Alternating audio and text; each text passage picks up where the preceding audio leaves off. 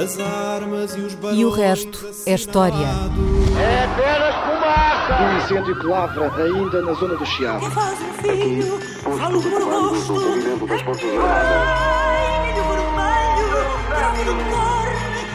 amor. Quer transformar este país numa ditadura. Não, não. Com João Miguel Tavares e Rui Ramos. Olá, sejam bem-vindos a este episódio número 120 de E o Resto é História. Bom, nos últimos tempos temos ouvido falar muito, muito do Orçamento de Estado e de carga fiscal. Rui, então eu lembrei-me de fazer uma pergunta muito simples. Ora, basta ler a Bíblia para percebermos que a tributação de impostos parece ser tão antiga como a civilização e que são incontáveis os conflitos que ela foi produzindo ao longo da história. Mas o que eu gostava de saber é qual é que é a história da complexificação da cobrança de impostos até aos moldes atuais.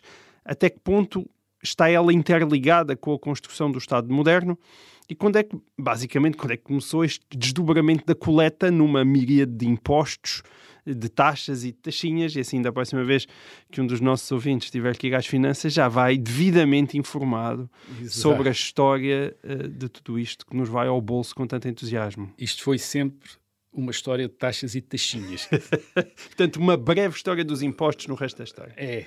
Uh, Nós vamos fazer essa história, sobretudo referindo-nos ao caso português, primeiro porque é aquele que pode interessar mais aos nossos ouvintes, e depois porque o caso português é significativo e permite apanhar as uh, tendências gerais desta a história da autoridade tributária.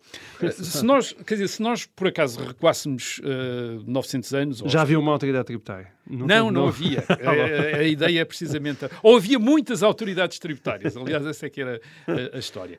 Ah, se nós recuarmos 900 anos aos princípios, portanto, do Reino de Portugal, encontraríamos ah, uma população, na sua maioria de lavradores, camponeses, um, a semear e a colher, a criar animais, a vender e a comprar, e por tudo isso que faziam, isto é, semear, colher, criar animais, vender e comprar, pagavam. Ah, Ok. pagavam a várias en- entidades. Eu não- ainda não disse o. Não, não, não, não, não caracterizei o que é que eles pagavam, mas pagavam, porque isso faz parte da história, mas Ok. pagavam a várias entidades. O que estás a dizer é que nunca houve um momento de paraíso, em o que Éden, não é? não pagavam. Em que ninguém pagava nada, não? Ninguém pagava Não nada. existia. A, a- a primeira entidade a quem as pessoas pagavam era a Igreja. Uhum. O dízimo, ou dízima. Ah, esse era um imposto, aliás, mais geral. Uhum. Ah, fazia todo o sentido. Reparem, agora podem dizer, mas porquê que pagavam a Igreja? Não, fazia todo o sentido. Era, ah, na Idade Média, ah, a salvação da alma era provavelmente tão importante como é hoje para nós a, salva- a- saúde do corpo. Ah, e, portanto, a- a- digamos que as populações estavam disponíveis para sustentar um serviço público para elas era fundamental, tal como nós hoje estamos disponíveis para sustentar o Serviço Nacional de O Saúde. SNS. Portanto, aquilo era o equivalente do CNS O SNA, delas. o SNA, o Serviço Nacional da Alma. o, o SNA, o Serviço Nacional da Alma. Agora, mas reparem, não pagavam aquilo que nós hoje podemos dizer um Estado, pagavam ao clero, pagavam à Igreja. E depois as populações pagavam das suas colheitas, das suas criações, das suas vendas, etc., ao senhor da localidade, a a quem tinha o senhorio na localidade. Agora, quem é que era este senhor? Podia ser um nobre, instalado ou não no local, isto é, que vivesse ou não no local, no seu castelo, no seu solar, uma coisa assim. Podia ser uma instituição religiosa, por exemplo, um mosteiro. Que detinha aquelas terras. Tinha aquelas terras, um mosteiro de Alcobaça, tinha aquela região toda, um- uma ordem militar também, como a Ordem Certo. de Santiago, em Palmela, etc. Ou podia ser o rei. Ou podia ser o rei, quando o rei era o senhor daquelas eh, terras. E- Daquelas- E, isto é interessante. Ninguém pagava ao Estado enquanto tal, isto é, aquilo que nós hoje chamaríamos Estado. Aquela Pagava-se abstrata. ao senhor das terras. E, e esse senhor das terras podia ser o rei, mas quando se pagava ao rei, pagava-se porque o rei era o senhor das, das terras e não propriamente por ser eh, o Estado. Portanto, o- eh, era mais um senhor a quem, a quem se pagava. É verdade que este senhor era um senhor especial, porque tinha poder sobre os outros senhores. Agora, em princípio, o rei devia sustentar-se daquilo que cobrava nas suas terras, nas terras do próprio rei. Portanto, o- ah, ah, se nós identificarmos o Estado com, o rei- com este rei, com este rei da Idade Média, então diríamos que o Estado vivia das suas propriedades, isto é, vivia Ok. dos seus senhorios. Mas eh, os nobres não pagavam eles aos reis? Não. Hum. Uh, aliás, muito provavelmente algumas das, alguns dos nobres até podiam ter senhorios que lhe tinha sido o rei a dar-lhes sobre terras que antes tinham sido eh, do Sim. rei, mas que, em reconhecimento pelos seus serviços, o rei tinha dado àqueles okay. uh, senhores. Geralmente, uh, reparem, as, as, as, populações não se limitavam a pagar. O, o, nobre, o senhor, desempenhava depois, ou, ou tinham a obrigação de reconhecer ao senhor, por exemplo, um, um, um papel em conflitos, no exercício uhum. da justiça, etc. e isso podia ser, repito, um mosteiro, um abade de um mosteiro, ou um nobre certo. que lá vivesse, ou podia ser o rei. Ou Portanto, a fidelidade do nobre ao rei uh, não derivava de um pagamento de uma qualquer taxa ou de impostos, mas derivava de, quando existia guerra, o nobre ser obrigado bem, a responder. Uh, o nobre estaria ao lado do rei. Uh, para era o... assim que pagava, não é? Era assim, sim. Era o serviço certo. ao rei, era um serviço ao rei que era pago por este senhorio. Agora, a questão aqui que se levanta era porquê é que as pessoas pagavam estes senhores? Uhum. Era porque estes senhores eram proprietários e, portanto, pagavam-lhes, tal como hoje os inquilinos e os rendeiros pagam a, ao proprietário? Ou era porque estes senhores exerciam um poder político que mais tarde iria ser exclusivo do Estado, mas que nesta altura, na Idade Média, era exercido por privados, uhum. e nós chamamos dos senhores feudais precisamente para uh, uh, o, enfim, identificar este uh, problema no poder que eles exerciam sobre estas populações. Esta questão é muito importante porque não é, não é uma questão que tenha uma resposta fácil. Porquê? Porque quando, quando foi colocada desta maneira, no século XIX, com a Revolução Liberal, o que estava em causa era saber se as populações deviam continuar a pagar a esta gente, isto é, se, este, se estes uh, mosteiros, se estes uh, senhores eram proprietários e, portanto, estavam ali a cobrar rendas, ou se, pelo contrário, eles tinham usurpado um poder do Estado e estavam a cobrar impostos. E então as populações não tinham a obrigação de lhes pagar. Portanto, isto, isso mas, é uma questão que é Mas levantada... isso é só um problema do século XIX? Quer dizer que a lógica, é uma... a lógica dos impostos manteve semelhante até essa data? Não, é, é uma questão que é levantada no século, no século XIX em relação a todos estes rendimentos cobrados, ou estas rendas cobradas por estas entidades. Uh, qual é a natureza deste, qual é a natureza destas rendas? Isto é, são rendas privadas, resultado de contratos privados, ou são o resultado de estas entidades, em determinada altura, que já não acontecia no século XIX, terem exercido os poderes públicos e, portanto, terem passado a cobrar os impostos numa determinada, uhum. uh, numa determinada área. Uhum. E, portanto, é, essa é uma questão, e, claro, uh, lhe dadas várias respostas, é uma questão complicadíssima, quer dizer, porque basicamente o que estamos a aplicar a um mundo completamente diferente, o conceito de Estado. Estamos certo. a dizer, bem, mas este, estes indivíduos aqui, este mosteiro cobrava estas rendas nesta uh, zona porque exercia o poder do Estado aqui ou porque era o proprietário destas, ah, uh, destas terras? Era um senhorio ou um ministro, digamos é, assim. Diga, é? ou era uma autoridade tributária. Um, bem, agora, portanto, isso é um problema que vai ser resolvido de, de, de várias maneiras. Há, há, muitos contributos que são extintos, há outros que não são. Uhum.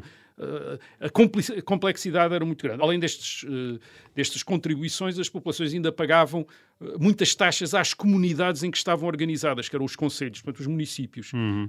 Uh, também lhes pagavam ele. Portanto, nós ainda estamos a falar tudo antes do século XIX. Estamos a falar da situação do século XIX. Além disso, além disto tudo, a partir de determinada altura começaram também a pagar contribuições especiais ao rei. Hum. E essas é que são contribuições gerais e que parecem os nossos impostos. Isto é, por exemplo, o rei tem de repente reunido dinheiro para pagar o dote de uma filha que vai casar com um outro rei. Geralmente eram dotes enormes. Hum. E quer levantar esse dinheiro. Ou o rei precisa de financiar uma guerra e tem de comprar armamento e tem de pagar a soldados durante uma campanha. Precisa desse dinheiro. E então o, o, que geralmente acontece é o rei ou convoca cortes e, e pede um, uma contribuição especial e depois essa contribuição, digamos, é repartida pelas povoações hum. do reino, cada povoação reparte pelos seus moradores e, portanto, é um imposto geral. E é basicamente aí que começa a surgir aquilo que nós podemos chamar um sistema fiscal uh, que nós podemos reconhecer, digamos assim, que nós conseguimos reconhecer. Isso começa a acontecer, sobretudo a partir do século XV, mas sobretudo século XVI, XVII e XVIII, quando os Estados europeus, as, sobretudo as monarquias europeias, se envolvem em conflitos permanentes umas com as outras que envolve a manutenção ou, ou grandes esforços de guerra continuados, ou a manutenção de exércitos em pé de guerra. E, portanto, começam a precisar de muito mais do que aquilo que um rei medieval podia precisar, que era de vez em quando havia uma guerra, ou, enfim, às Certo. vezes mais do que outras vezes, e pedia-se um dinheiro. Agora precisam constantemente de dinheiro. E começam a interessar-se pela maneira como é que vão cobrar, onde é que vão arranjar esse dinheiro. Obviamente, eh, muitos deles arranjavam dinheiro pedindo emprestado, ah, mas a partir de determinada altura era preciso pagar o que se tinha pedido emprestado.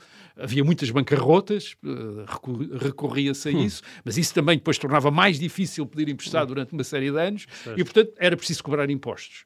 E ah, começou-se a estabelecer estes, enfim, a, a estabelecer sistemas de impostos, isto é, de cobranças regulares a favor, do, ah, a favor daquilo que nós hoje chamaríamos o governo, ou a favor do, ah, do rei. E, em Portugal, por exemplo, isso começa ou, ou- ou tem um dos seus inícios nas guerras da restauração, depois de 1640, restauração, do, enfim, a separação de Espanha, ah, e o, o- o governo, Dom João IV, precisa de financiar o esforço ah, militar e lança um imposto geral, portanto, uma espécie de que é a décima militar, isto é, a décima como o dízimo da Igreja, que é a décima militar, que Ok. em princípio devia ser equivalente a 10% das fazendas, as fazendas é a expressão das, que é usada, as, as- as fazendas toda a gente, menos os eclesiásticos, os eclesiásticos não estavam livres de pagar, mas pagavam de outra maneira.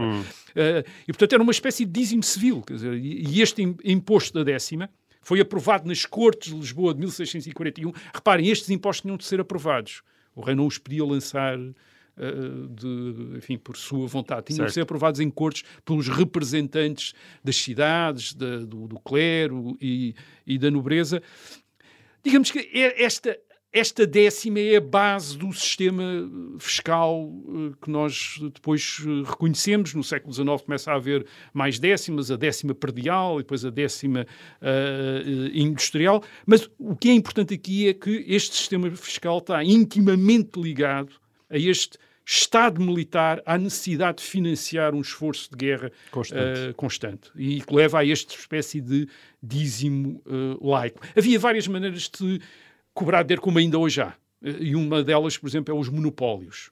Isto é, era o rei reservar para si a venda de um certo bem, dar-lhe um preço artificial relativamente elevado, um preço em que incluía, sobretudo, uma receita eh, eh, fiscal. Portanto, não era o preço que teria no mercado aberto, era o preço que era, era um preço em que as pessoas, ao comprarem aquele bem, estavam de facto a pagar um imposto. Isso, por exemplo, acontecia com o sal, na França. Sim.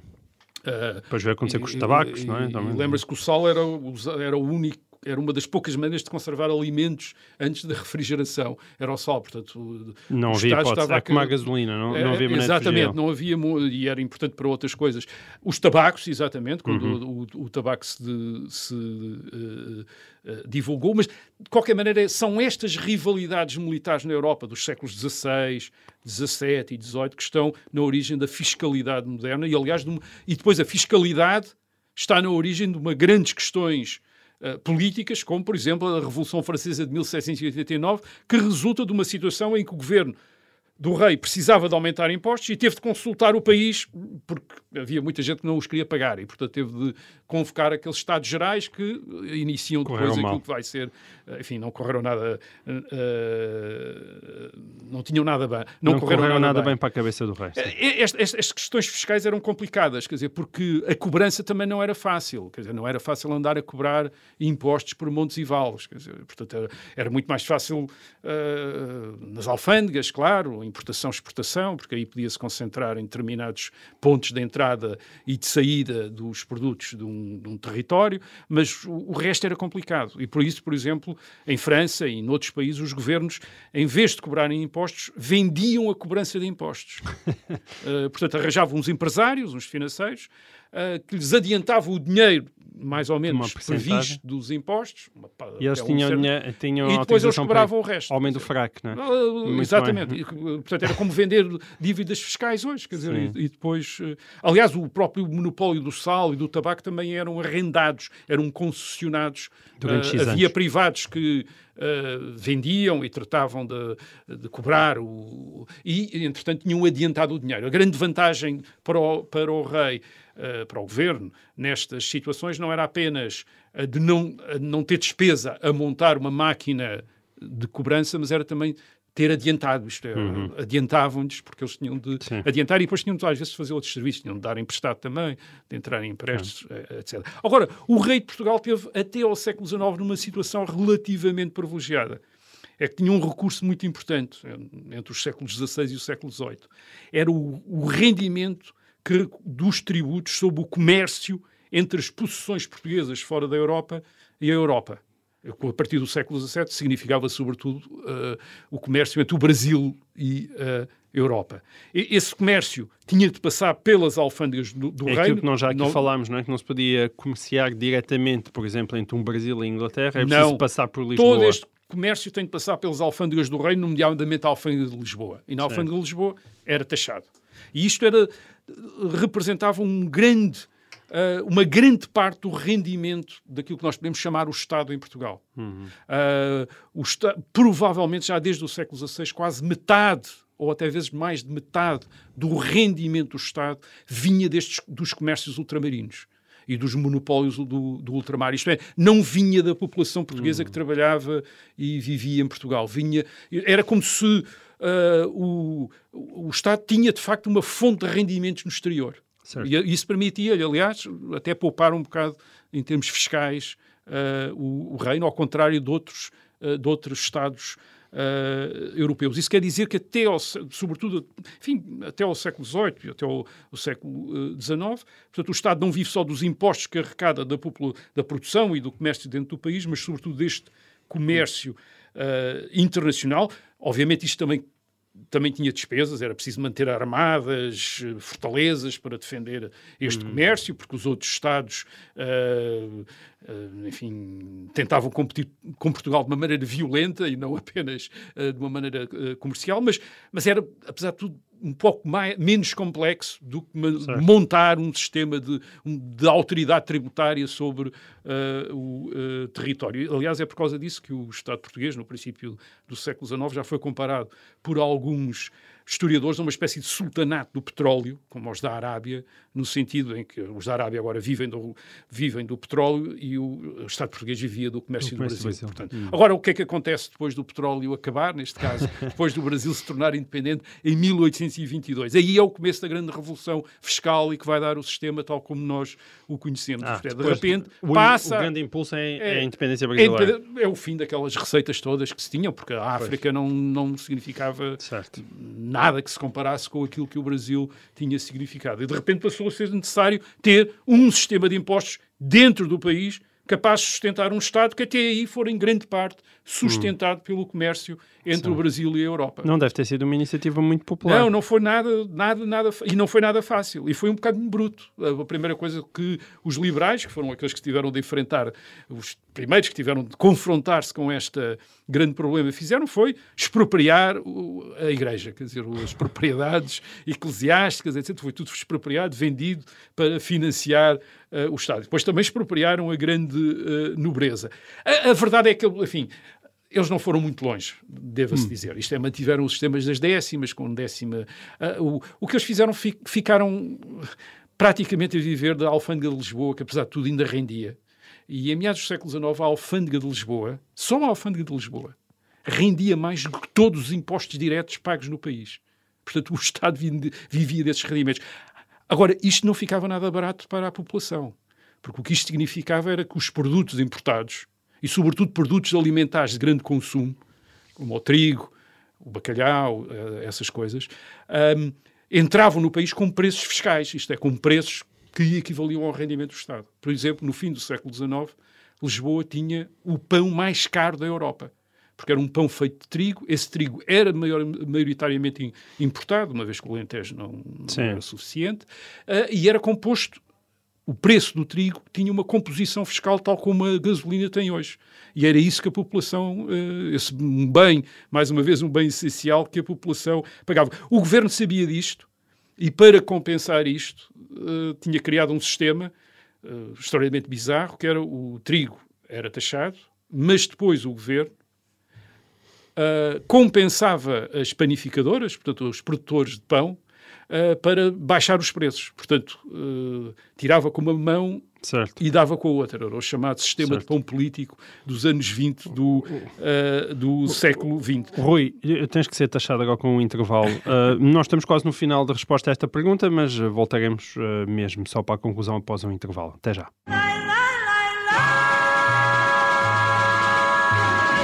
Sejam bem-vindos de volta a esta segunda parte e o resto da história. Rui, depois de ter sido taxado com este pequeno intervalo, um, Nós estávamos a falar da dificuldade. Volta lá ao teu rendimento. Vamos a isso. Uh, estávamos a falar da dificuldade de uh, cobrar uh, impostos no país.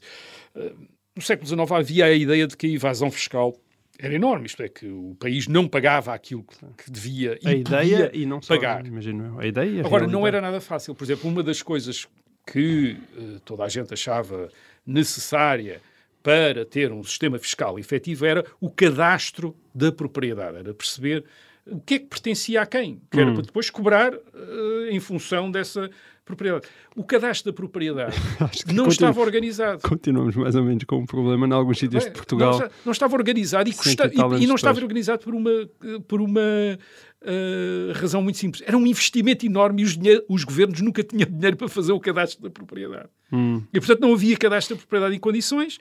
Ah, e o, o que se fazia era, vivia-se daqueles impostos mais fáceis, eram os impostos diretos, o monopólio do tabaco, ah, os impostos alfandegários, ah, porque este era um país que se tinha habituado a consumir.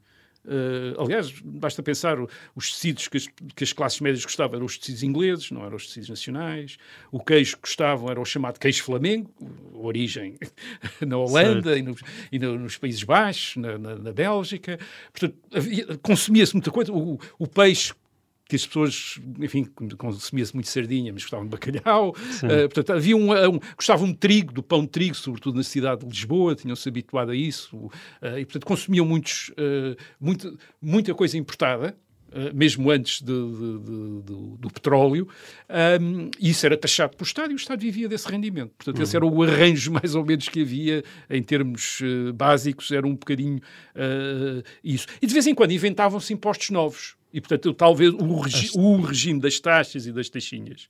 Isto é o papel selado, uh, agora mais um imposto sobre isto, um imposto sobre aquilo, e iam-se inventando impostos novos, sobretudo sobre coisas que se compravam e vendiam, que era a melhor maneira, que era a maneira mais, uh, Certo. enfim, um bocadinho mais fácil de, de conseguir esse rendimento, e assim chegámos ao país das taxas e taxinhas, que era aquele em que estávamos quando a reforma fiscal que, que fez este, o ar- arrumo em, dos impostos diretos em IRS IRC, que nós hoje conhecemos, que tem pouco, eh, tem 20, 30 anos, quer dizer, é relativamente, é relativamente Recente. recente. E isto por uma razão, eh, é que o Estado deixou de ser um Estado militar. Reparem que no século XIX, a meados do século XIX, a maior parte da despesa do Estado português ainda é com as Forças Armadas, mesmo na altura das obras públicas, do, fan- do fontismo, as Forças Armadas são eh, quem consome mais do Estado. E, ao longo do tempo, passamos, nós e todos os outros Estados da Europa, para um Estado completamente diferente, em que a maior parte da despesa não é a despesa militar, aliás, a despesa militar, a despesa com a defesa, começa a tornar residual, 3, 4%, assim, umas coisas muito pequeninas, mas é, sobretudo, são despesas com educação, saúde, segurança social, isto é tudo despesas com tendência para crescer, ah, o que exige sempre mais receita e sempre mais engenho em, na invenção das taxas ah, e das E taxinhas. das taxinhas. Muito bem. E assim concluímos esta breve história dos impostos, mas ainda há mais neste. E o resto é história. Na verdade, é uma pergunta que tem vindo a ser empurrada, porque nós entusiasmamos com estas conversas. Esta vem desde as eleições autárquicas, mas ah, mais vale tarde do que nunca. E se não foi desta, ah, se não aproveitou nestas eleições autárquicas, pode aproveitar nas próximas. Bom, é uma pergunta do, do ouvinte, que é o Guilherme Azedo, que, ah, que no- enviou-nos a pergunta ainda no início das eleições autárquicas. Nós não conseguimos responder na altura, mas lá está, ela mantém-se sempre pertinente e a, e a pergunta é esta. Agora é que entramos em período de campanha eleitoral, já foi, penso que seria interessante perceber como eram escolhidos os representantes autárquicos, nomeadamente presidentes de Câmara durante o Estado Novo. Eram eleitos ou eram nomeados? E aqui está uma bela pergunta. Realmente, os presidentes de Câmara, como é que funcionavam durante o Estado Novo, Rui? Havia eleições autárquicas na, naquela altura? Uma, é uma pergunta muito curiosa que é daquela, é aquelas perguntas que nunca ninguém faz. Mas para de repente alguém óbvio, faz. é? Sim. Sim, havia eleições autárquicas. Sim. Havia eleições autárquicas para as juntas de freguesia todos os quatro anos. Ahm, participavam nessas eleições os, então vou usar a expressão da lei, do, do Código Administrativo, os chefes de família, que eram os residentes na freguesia, incluindo mulheres, se fossem também chefes de família, isto é, viúvas ou solteiras a viver dos seus próprios meios. Portanto, o chefe de família era aquele que tinha uma família ou que vivia dos seus próprios meios. Constituía uma casa, digamos assim. E esses, essas pessoas podiam votar na eleição das juntas de uh, Freguesia. freguesia. O- os eleitores votavam em listas completas, como se, vo- se vota hoje, é com três candidatos efetivos, três candidatos uh, suplentes. Estas listas de candidatos tinham de ser apresentados 12 dias antes das eleições e depois. A, a votação não era como hoje, já falámos aqui disso. Uh, os eleitores traziam os boletins de voto preenchidos de casa, e entregavam-nos e eram depositados depois nas, urna, nas urnas nos uh, colégios eleitorais. As eleições realizavam-se no terceiro domingo do mês de outubro. Portanto, as assembleias le- eleitorais eram edifícios públicos, com, tinham um presidente, tinham os coordenadores, tinham secretários, escolhidos pelo presidente da Câmara Municipal. E depois, este também curioso, eu disse já, portanto, traziam os boletins de casa e depois havia outra coisa. Os eleitores eram chamados por ordem alfabética e deviam trazer o tal boletim de voto, davam o boletim de voto. Essa era uma primeira chamada, e depois havia uma segunda chamada, por ordem alfabética, agora chamando só aqueles que não tinham votado, Certo. e ao fim dessa segunda chamada, a mesa eleitoral, a Assembleia Eleitoral, esperava mais duas horas, por quem, quem não tivesse vindo nem à primeira chamada, nem à segunda chamada, e ao fim das duas horas fechava-se a votação, acabava a votação, faziam-se as contas, com quem é que tinha sido eleito, etc, etc. Agora, a pergunta pode ser, essas eleições eram importantes?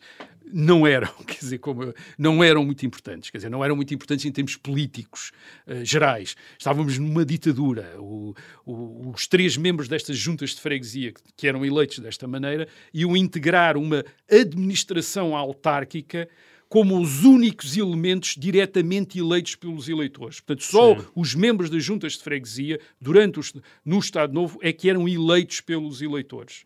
Ah, e eram diluídos num universo de órgãos locais, da administração local, escolhidos pelo governo ou cooptados entre si, através de sistemas bastante complicados. Isto, isto tinha tido origem entre 1926 e 1937, portanto, no princípio da ditadura militar e do Estado Novo. O Estado Novo começa em 1933, com a Constituição de 1933. O regime, nós fazemos-lo datar do golpe de Estado eh, de 1926, que instaurou a ditadura militar. Sim. E nessa altura, o que acontece aos conselhos e, as- e às freguesias, que até aí eram órgãos eleitos, como no século XIX, na monarquia constitucional, na República, elegia-se elegia como se elegem hoje, não das mesmas maneiras de hoje, mas eh, Sim. de uma maneira análoga, digamos assim. O que acontece é que estes conselhos e estas eh, freguesias são passadas, são, eh, passam a ser eh, administradas por comissões administrativas nomeadas pelo governo. Eh, portanto, essa era a tradição. Quando havia um golpe, eh, derrubava-se um governo, esse Certo. governo dissolvia, quer dizer, o Parlamento, eh, ou a Câmara dos Deputados, eh, dissolvia, e dissolvia também as câmaras municipais e nomeava comissões, eh, nomeava comissões administrativas. Só em 1936 é que vem um novo código, e portanto essa é a situação entre 1926 e 1937. Portanto, a, a situação é o país, portanto, as localidades são administradas por comissões administrativas nomeadas pelo governo. Em 1936 há um código administrativo que estabelece como é que vai ser a administração municipal. Esse código depois é republicado, um bocadinho alterado, em 1940. E, e é basicamente o que o Código Administrativo prevê é que em cada autarquia, isto é, nos conselhos e nas freguesias, haveria duas coisas: um agente executivo e depois um órgão coletivo que assessora, que faz a assessoria desse agente. No Conselho, o agente executivo era o presidente da Câmara Municipal e o órgão coletivo era a variação municipal. Nas freguesias, o agente executivo era o, regedor da freguesia e o órgão coletivo era a, a junta de freguesia. Agora, isto pode parecer como hoje, não é? Nós hoje também dizemos uh, presidente da Câmara Municipal, variação municipal. Agora, nós hoje elegemos tudo. É, elegemos o Presidente da Câmara Municipal. Temos um papelinho elegemos, para cada um quando elegemos a variação Certo. municipal, aliás, elegemos a Assembleia Municipal etc, e depois as, as juntas de freguesia.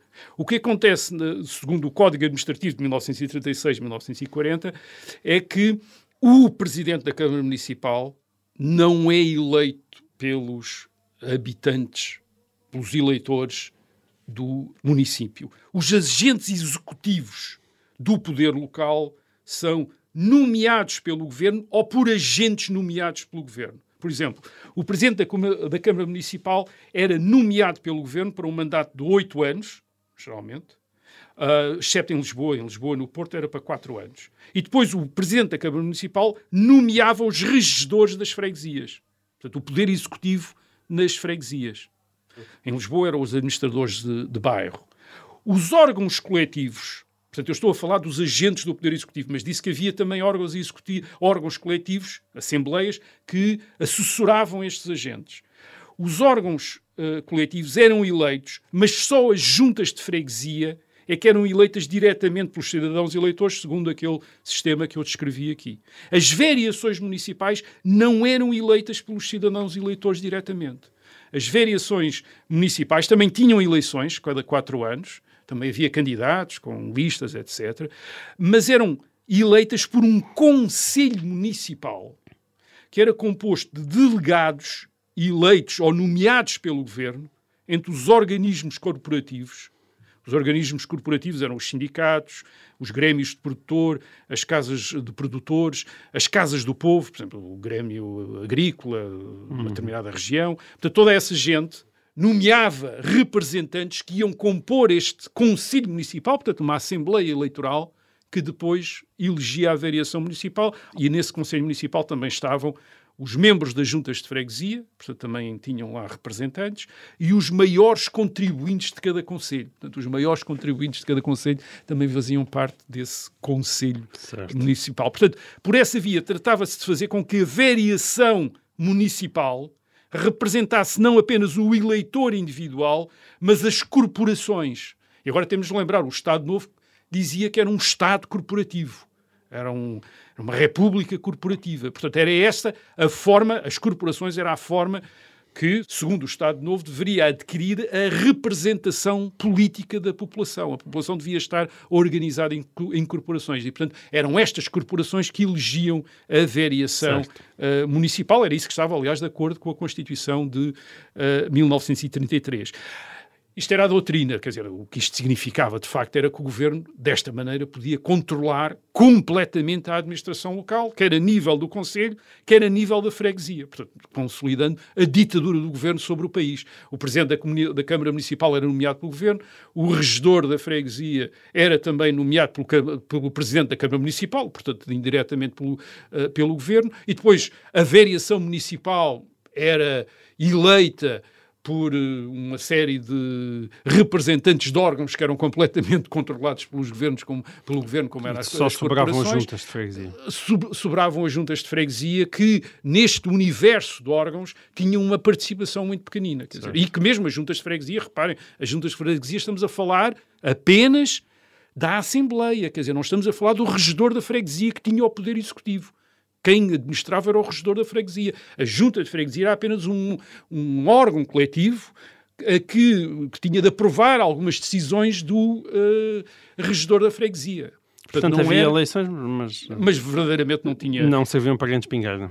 Agora, esta, esta reparem, este, portanto, isto era, um, isto era uma, uma espécie de ditadura local, é, havia a ditadura nacional e depois nestas, esta ditadura local que explorava, que sustentava ou que se legitimava de duas maneiras. Uma através do corporativismo, portanto, eram as corporações que estavam representadas. Outra, e esse é Nós, que... nós nunca. É um, é um, se calhar um tema que um dia devemos trazer para aqui, que é para, para, para as pessoas perceberem bem o que é, qual é o significado de corporações. Porque Sim. muitas vezes isso não é claro, não é? E um eram Estado- associações, era o que é que eram as corporações e, e como um corporações num Estado corporativo, que era uma outra coisa também. Eh, nós hoje às vezes falamos de corporações ou de co- corporativismo a propósito de instituições ou de associações profissionais, eh, por exemplo. Eh, aqui estamos a falar de uma outra coisa, estamos a falar de uma concepção de, da maneira como a sociedade deve estar organizada para se representar.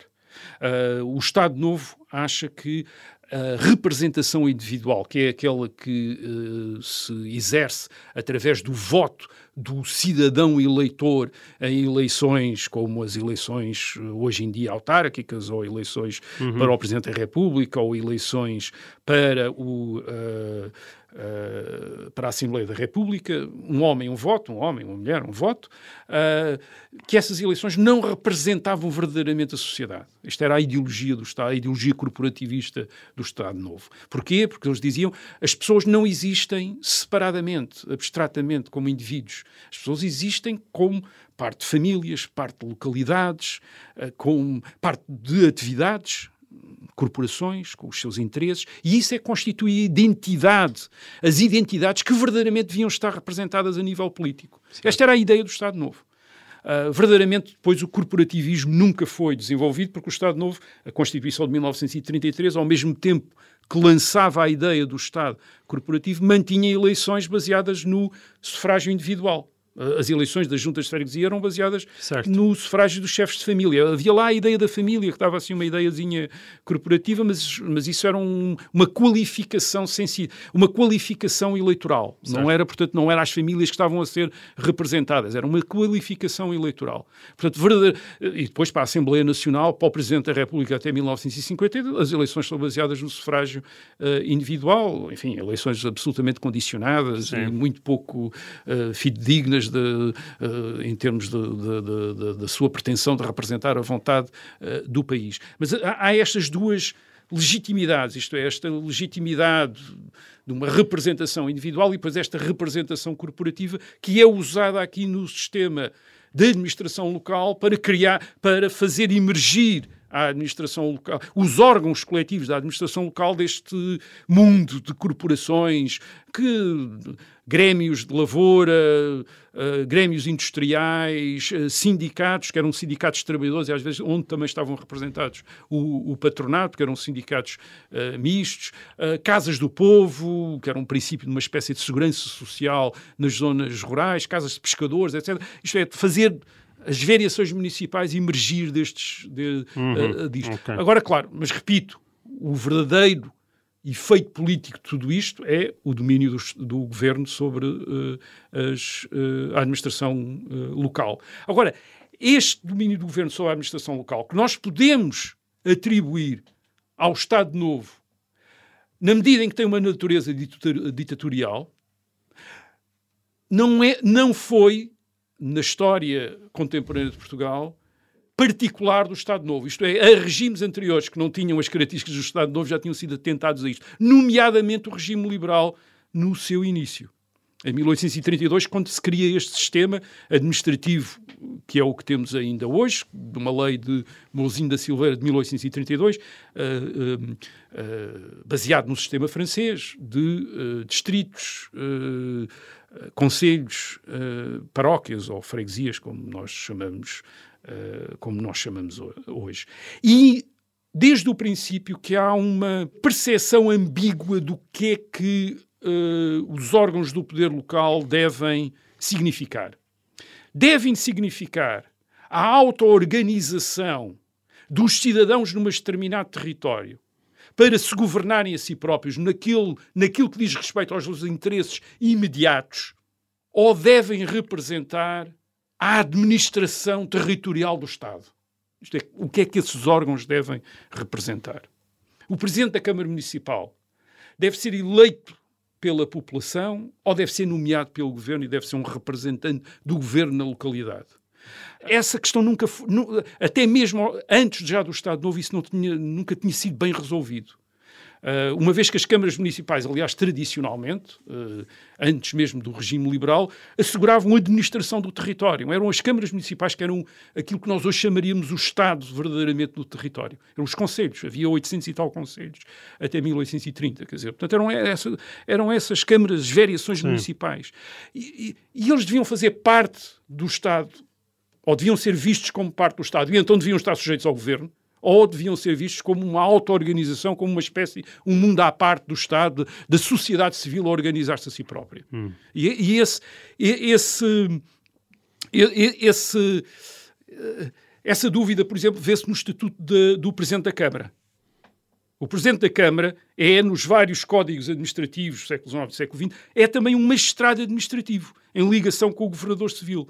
E como, e como tal, por exemplo, é a autoridade policial no Conselho. E no Estado Novo é também. No Estado Novo, no Código Administrativo de 1936-1940, o Presidente da Câmara Municipal tem, e, e agora estou a ler, tem atribuições da Polícia Judiciária relativa à investigação dos crimes públicos e à captura dos criminosos. Portanto, é um, é um chefe de polícia local, quer dizer, de- aliás, depois diz, sem prejuízo da competência dos tribunais ordinários e de outras autoridades da mesma polícia. Era um xerife. Era, era, portanto, era um Era um xerife, exatamente. Isto, isto é o Código de 1940, publicado no Diário do Governo, o capítulo 4, artigo 80, item 11, página 1650, para quem estiver interessado. Agora, antes do século eh, Rui, XIX... nós temos, que, Ah, apesar de sim. tudo, interromper aqui, chegamos ao final do nosso tempo. Uh, temos ainda algumas coisas a dizer sobre estas eleições nas câmaras no tempo do Estado Novo, mas terá que ser no podcast. Para quem nos está a ouvir é FM, até para a semana. Para os outros, seguimos já com esta conversa.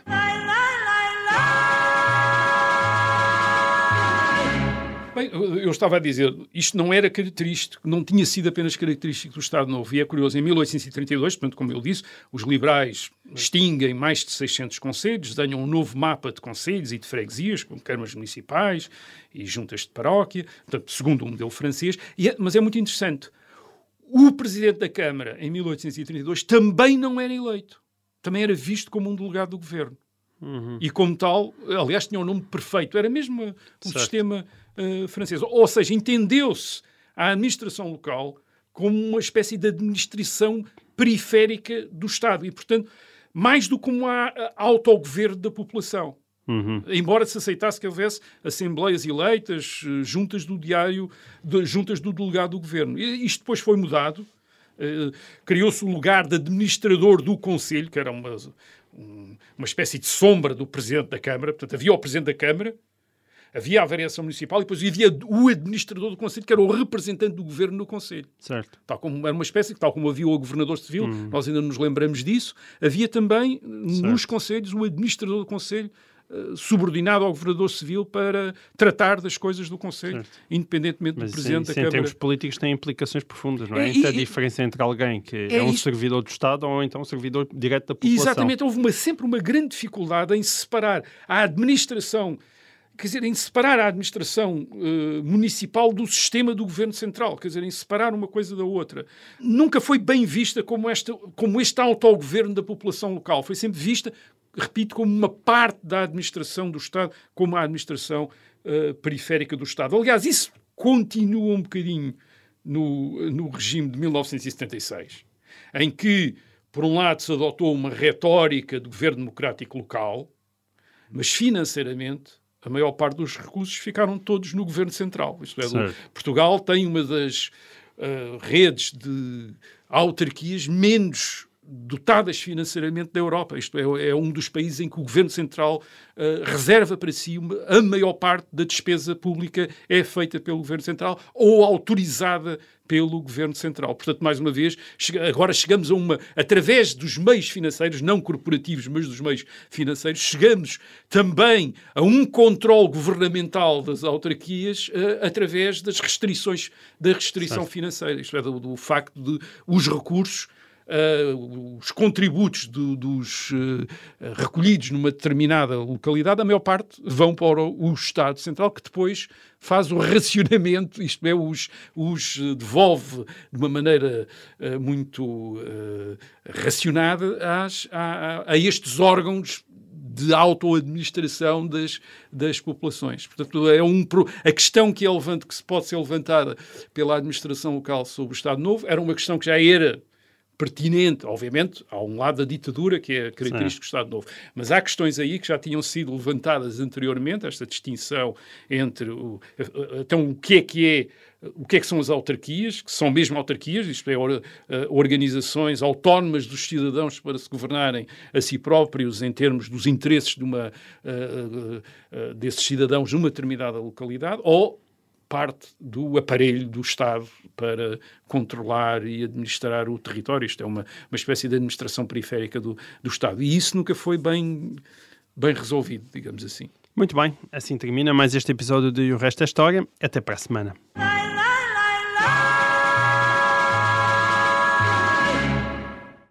Obrigada por ter ouvido este podcast. Se gostou, pode subscrevê-lo, pode partilhá-lo e também pode ouvir a Rádio Observador online em 98.7 em Lisboa e em 98.4 no Porto.